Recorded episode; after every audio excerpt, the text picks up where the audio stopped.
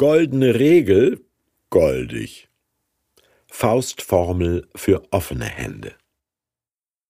Die goldene Regel Matthäus 7, 12 Alles nun, was ihr wollt, dass euch die Leute tun sollen, das tut ihr ihnen auch.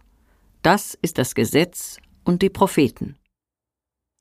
Verkäuferinnen in Schuh- oder Modegeschäften fragen es hundertmal am Tag.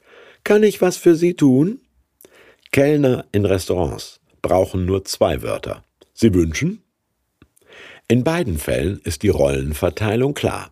Ich bin hier, um Sie zu bedienen. Und Sie werden anschließend sowohl das Produkt als auch die Dienstleistung bezahlen.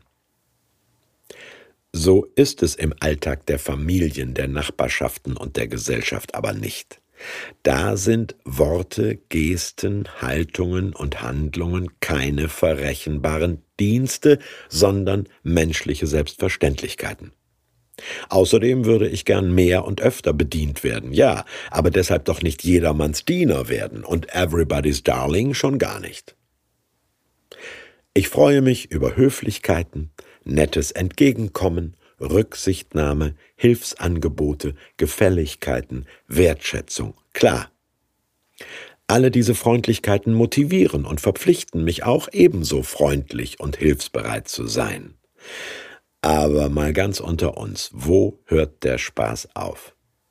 da, wo verrechnet wird, wo Großzügigkeit in Anspruchshaltung kippt. Do ut des hieß ein lateinisches Sprichwort. Ich gebe, damit du gibst. Wenn ich ein Geschenk abschicke, mir den Preis und das Porto notiere und nächstes Jahr Weihnachten prüfe, ob das Gegengeschenk in etwa ebenso teuer war, da hört der Spaß auf. Vielleicht ist das berühmte Jesus-Zitat aus der Bergpredigt ja deshalb nur in der Negativwendung als Warnung sprichwörtlich geworden.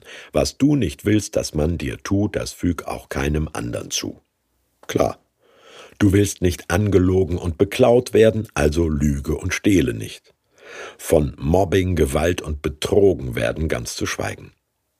Die auf den ersten Blick simpel einleuchtende goldene Regel hat einen trickreichen Nachsatz, das ist das Gesetz und die Propheten. Was Jesus damit meint, kriegen wir später.